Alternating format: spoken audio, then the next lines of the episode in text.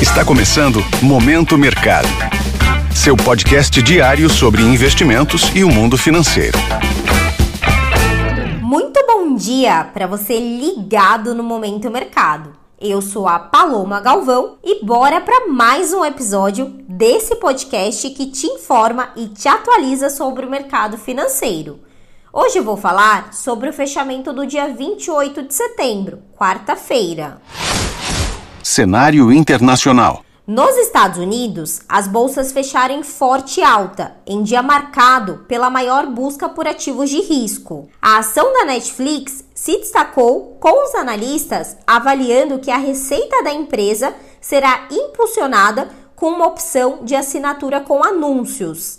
Os papéis do setor de energia também mostraram força, impulsionados pelo petróleo e pela mobilização da União Europeia para impor mais sanções à Rússia, inclusive com um teto para o preço do óleo no país. Desta forma, as posições compradas que apostam na alta dos índices encerraram no terreno positivo. Em relação aos títulos públicos americanos, as taxas caíram em meio à ausência de comentários sobre a política monetária por parte do presidente do Fed, o Banco Central norte-americano, o que trouxe algum alívio na intensidade na qual se espera o aumento dos juros no país, desfavorecendo as posições tomadas, ou seja, que apostam na alta das taxas.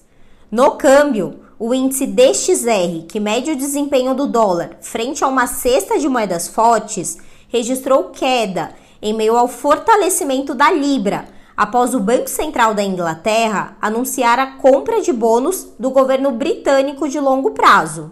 Vindo para as commodities, o petróleo fechou o dia em forte alta, refletindo os efeitos do furacão Ian, com parte da produção local parada no Golfo do México. Cenário nacional. Por aqui, Após uma manhã de instabilidade, o dólar se firmou em baixa ante ao real, em sintonia com as perdas da moeda americana no exterior.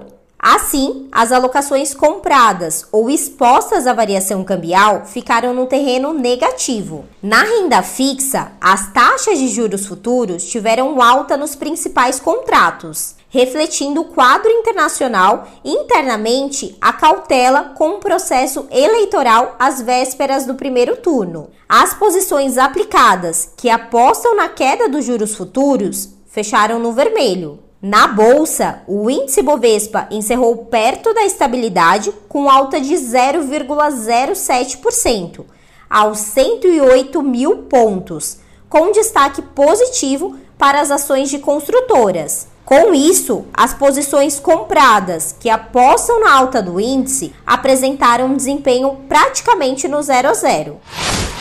Pontos de atenção. Na agenda do dia será conhecido o relatório trimestral de inflação e o índice geral de preços do mercado, o IGPM, referente ao mês de setembro no Brasil.